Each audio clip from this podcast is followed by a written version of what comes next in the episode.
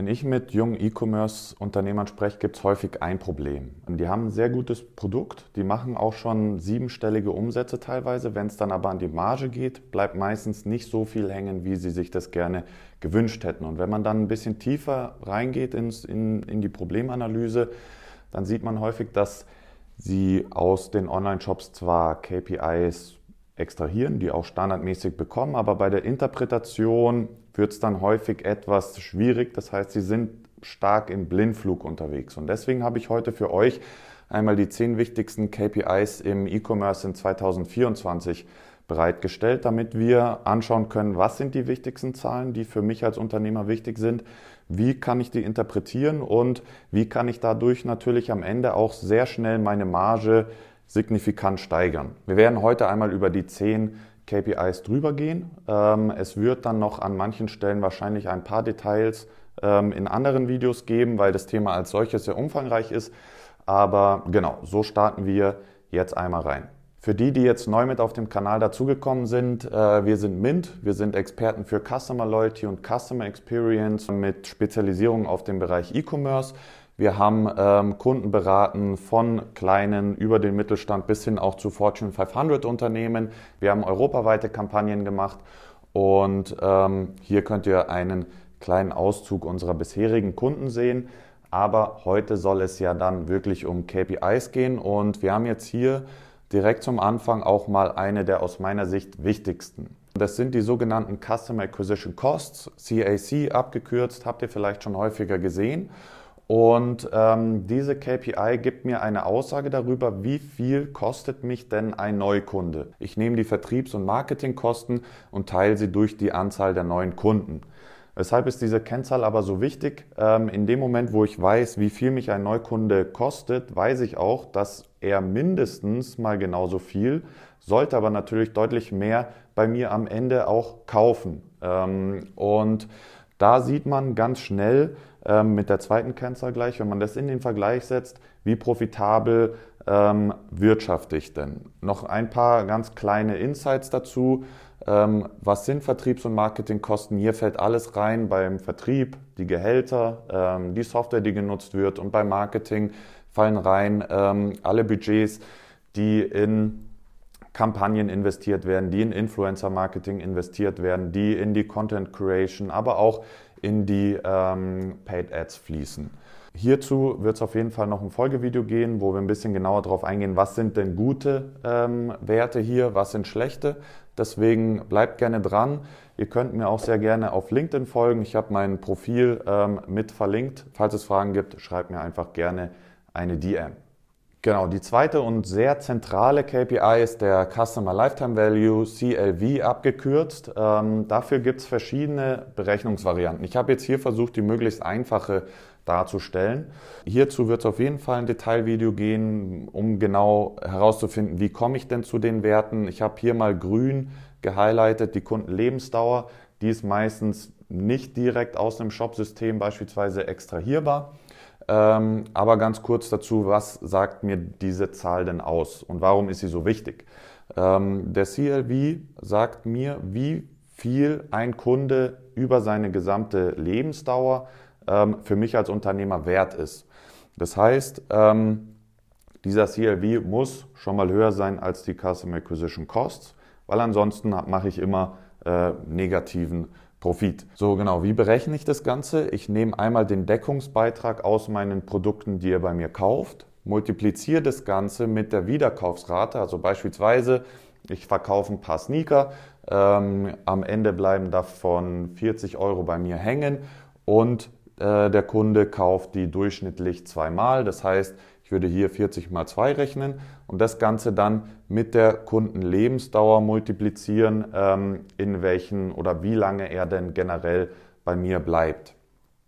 So, und davon ziehe ich die CACs ab und dann bekomme ich hier einen Eurowert raus, der mir sagt, wie viel ja, ist denn ein Kunde über seine gesamte Kundenlebensdauer bei mir ähm, wert. Und was ganz wichtig ist, ist, diese Zahl sagt am Ende zum großen Teil aus, wie profitabel ich als, als ähm, Shopbetreiber agiere. Und deswegen kann ich hier an diesen einzelnen Faktoren auch schnell daran drehen, wie viel Marge ich denn auch in der Zukunft machen will. Und deswegen auch grün gehighlightet hier über die Kundenlebensdauer, wenn ich die erhöhe, was deutlich einfacher ist, als beispielsweise den Deckungsbeitrag zu erhöhen, weil Produktionskosten sind einfach da und die werden auch in Zukunft wahrscheinlich leider nicht günstiger. Aber hier äh, spielt die Musik, denn mit den richtigen Kundenbindungsmaßnahmen kann ich das signifikant erhöhen und am Ende deutlich mehr ähm, Marge machen. Den dritten KPI, den wir hier mit dabei haben, ist der sogenannte ROAS, ähm, Return on Advertising Spend äh, in der Langform in der Berechnung sehr einfach. Ähm, ich nehme den Werbeumsatz durch meine Werbeausgaben. Der Werbeumsatz, das sind die Umsätze, die ich direkt äh, zu einer Paid Advertising Kampagne zuordnen kann und die Ausgaben natürlich die, die ich dafür ausgegeben habe. Weshalb das eine sehr wichtige KPI ist, ist, ich muss als ähm, ja, E-Commerce Unternehmer sehr schnell lernen, welche Ads funktionieren und welche funktionieren nicht. Ähm, ansonsten verbrenne ich buchstäblich Geld und deswegen sollte ich hier immer sehr stark darauf fokussiert sein, das mitzutracken, ähm, Schlüsse daraus zu ziehen und, und dann ähm, ja, Anpassungen vorzunehmen, weil ansonsten können hier monatlich bis zu sechsstellige Beträge ähm, fehlinvestiert werden, oh, vor allem wenn man in Richtung Performance Marketing geht. Deswegen diese KPI sehr wichtig für euch.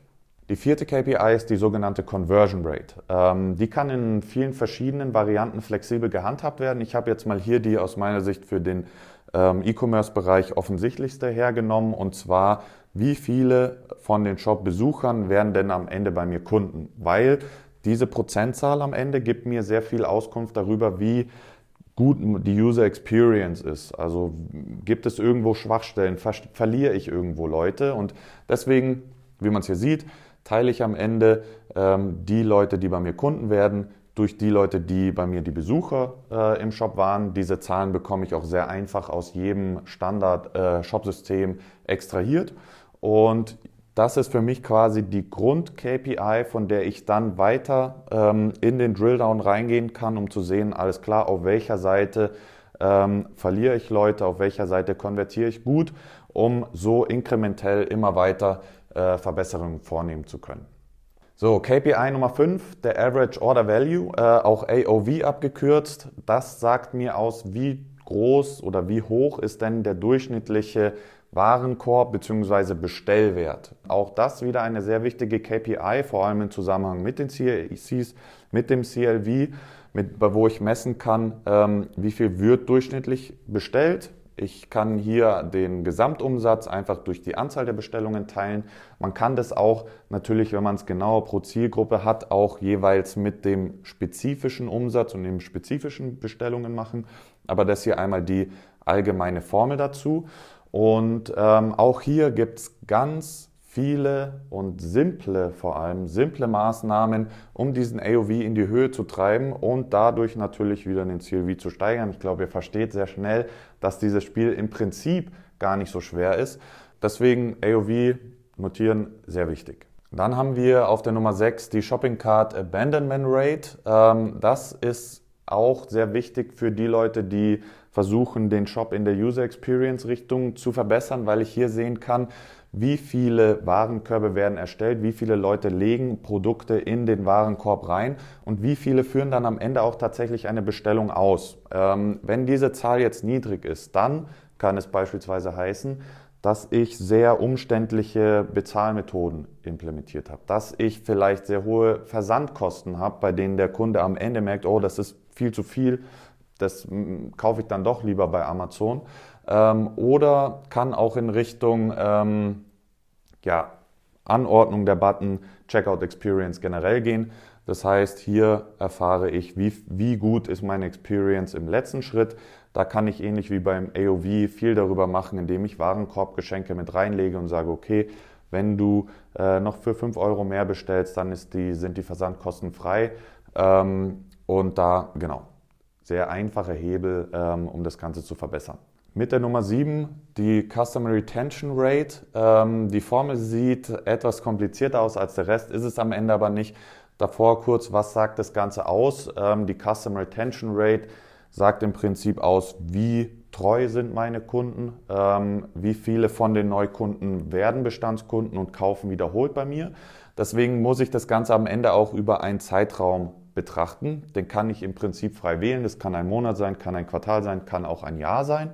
Und ich berechne das Ganze, indem ich die Bestandskunden zum Ende des Betrachtungszeitraums nehme, davon die Neukunden zum Ende des Betrachtungszeitraums abziehe und das Ganze durch die Bestandskunden vom Anfang des Betrachtungszeitraums nehme. Also wenn ich beispielsweise ähm, das Q1 nehme von 2024, möchte das im äh, Ende März berechnen, dann nehme ich hier oben die Bestandskunden von Ende März minus die Bestandskunden von Ende März und teile das Ganze durch die Bestandskunden von Anfang Januar.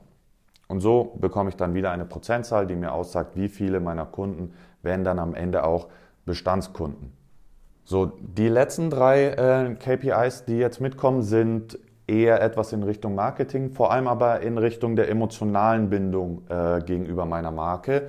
Deswegen fangen wir hier an mit dem Customer Satisfaction Score, CSAT, abgekürzt, wieder eine Prozentzahl, die mir aussagt, ähm, ja, wie zufrieden sind meine Kunden mit einem bestimmten Punkt. Und diesen bestimmten Punkt, den kannst du frei bestimmen, denn ich muss das Ganze hier über Umfrageergebnisse ähm, erzielen. Das heißt, ähm, ja, entweder im Shop kann ich das einblenden oder über E-Mail-Marketing. Hier gibt es sehr viele ähm, ja, gute Anbieter, die mir da ein Tool zur Verfügung stellen, wo ich solche Umfragen machen kann, die auch mit ein bisschen Mehrwert auflade, damit die Teilnahme ähm, oder die Öffnungsrate dementsprechend hoch ist. Und deswegen nehme ich hier die Anzahl der positiven Umfrageergebnisse, das ist jetzt hier eine Variable, denn ihr könnt selbst festlegen, was für euch ist ein positives Umfrageergebnis.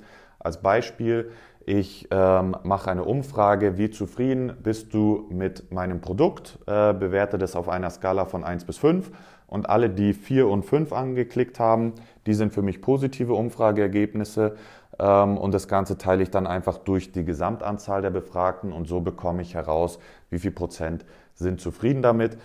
Ähm, sicherlich macht es Sinn, hier auch spezifisches Feedback mit einzuholen und vor allem würde ich euch empfehlen, individuelles Feedback zuzulassen. Also nicht nur klicken, sondern auch ein Freitextfeld mit anzubieten, sodass Leute individuell Feedback geben können, auf das ihr dann auch auf jeden Fall individuell reagieren solltet. Denn es gibt nichts Besseres als solches Feedback, ähm, um daraus zu lernen und entweder User Experience oder Produkt als solches zu verbessern.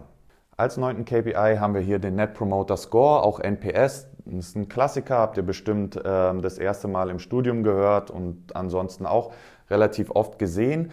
Diese Zahl sagt mir, wie viel Prozent meiner Kunden würden denn meine Marke und oder meine Produkte weiterempfehlen. Ähm, deswegen ist die Berechnung auch sehr simpel. Ich nehme die Promotoren, also die, die es weiterempfehlen, minus die Destraktoren und teile das Ganze dann durch die Anzahl der Befragten. Ähm, ihr seht schon, auch hierfür ist wieder eine Umfrage möglich. Wie auch schon gerade gesagt, die Standard-Shop-Systeme ermöglichen das ähm, sehr einfach. Wenn ihr merkt, dass die Teilnahmerate niedrig ist, würde ich empfehlen, da einfach ähm, nach Zusatztools, nach Spezialsoftware zu schauen. Ähm, denn das hier sind auf jeden Fall wichtige KPIs, weil äh, wenn diese Zahl hoch ist, heißt es, ich habe einen hohen Anteil an Word-of-Mouth-Marketing, was bei den CACs natürlich wieder extrem hilfreich ist, die extrem runterbringt und am Ende wieder den Profit steigert. Genau, und das letzte hier, ähm, das Social Media Engagement. Ähm, da können jetzt ganz viele verschiedene Berechnungen oder KPIs drunter gefasst werden. Weshalb ich das mit reinbringe, ist, wir sind im Jahr 2024, Content Marketing ist extrem wichtig und deswegen sollte man das auch immer mit im Blick haben. Ähm, ich habe jetzt hier mal die Interaktionsrate mit aufgenommen, bei der ich messe, wie viele meiner Follower interagieren denn am Ende auch mit meiner Brand. Ähm, das heißt, als Interaktion habe ich reingenommen die Likes, die Kommentare und die Shares. Manche nehmen auch die Impressions generell mit. Da bin ich persönlich kein Fan von, weil ich nicht weiß, wer dahinter steckt. Ich weiß nicht, ob das meine Zielgruppe war oder ob das generell einfach zufällig vom Algorithmus als viral eingestuft wurde. Dementsprechend ähm, hier der Fokus auf äh, Likes, Kommentare und Shares.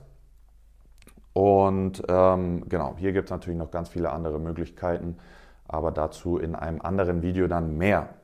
Was mir jetzt noch wichtig ist als letzten Punkt hier, um im E-Commerce erfolgreich zu werden und auch generell als Unternehmer erfolgreich zu werden, ist es wichtig, dass ich die Daten ähm, sauber auswerte. Und dafür empfehle ich immer, sich einmal hinzusetzen und eine, ich nenne es Architektur aufzumalen, mir darzustellen, welche Datenquellen habe ich, also beispielsweise meine Social Media Channels, mein E-Commerce Store, mein CRM, welche Daten liegen wo und welche Daten brauche ich bzw. möchte ich auswerten. Und dann sehe ich sehr schnell, wie ich das Ganze verknüpfen kann und baue mir dann am Ende ähm, ein KPI-Dashboard, was persönlich auf mein Unternehmen zugeschnitten ist. Denn wir haben es jetzt schon ein bisschen wahrgenommen in diesen KPIs, die wir gesehen haben. Es ist immer ein bisschen Individualität erforderlich, damit ich die Geschichte, die mir die erzählen wollen, auch wirklich verstehe und am Ende die richtigen Maßnahmen ableiten kann. Denn es gibt nichts Schlimmeres, als Zahlen zu nehmen und die dann falsch zu interpretieren, falsche Schlüsse daraus zu leiten und direkt in die falsche Richtung zu laufen. Deswegen ist hier so ein individuelles Dashboard sehr wichtig ähm, und sich auch wirklich klar darüber zu sein, welche Daten schaue ich mir an, wie berechnet sich das KPI und was möchte ich da am Ende rausholen. Deswegen äh, mein Ansatz, hol dir das Feedback von deinen Kunden, aber nicht nur von deinen Kunden, sondern auch von Experten ähm, deswegen abonniere gerne den Kanal und falls, falls, du jetzt direkt Fragen hast, direkt irgendwo ähm, einen Painpoint hast, haben wir hier auch einen ähm, Link zu unseren Kalendern verlinkt, in denen ihr ein kostenloses und unverbindliches Strategiegespräch machen könnt, wo wir einfach mal eure Situation anschauen, prüfen, welche Potenziale habt ihr noch ähm, und wie könnte man die gegebenenfalls gemeinsam bergen. In diesem Sinne wünsche ich euch auf jeden Fall eine erfolgreiche Zeit und viel Spaß dabei, eure eigenen KPI-Dashboards zu bauen.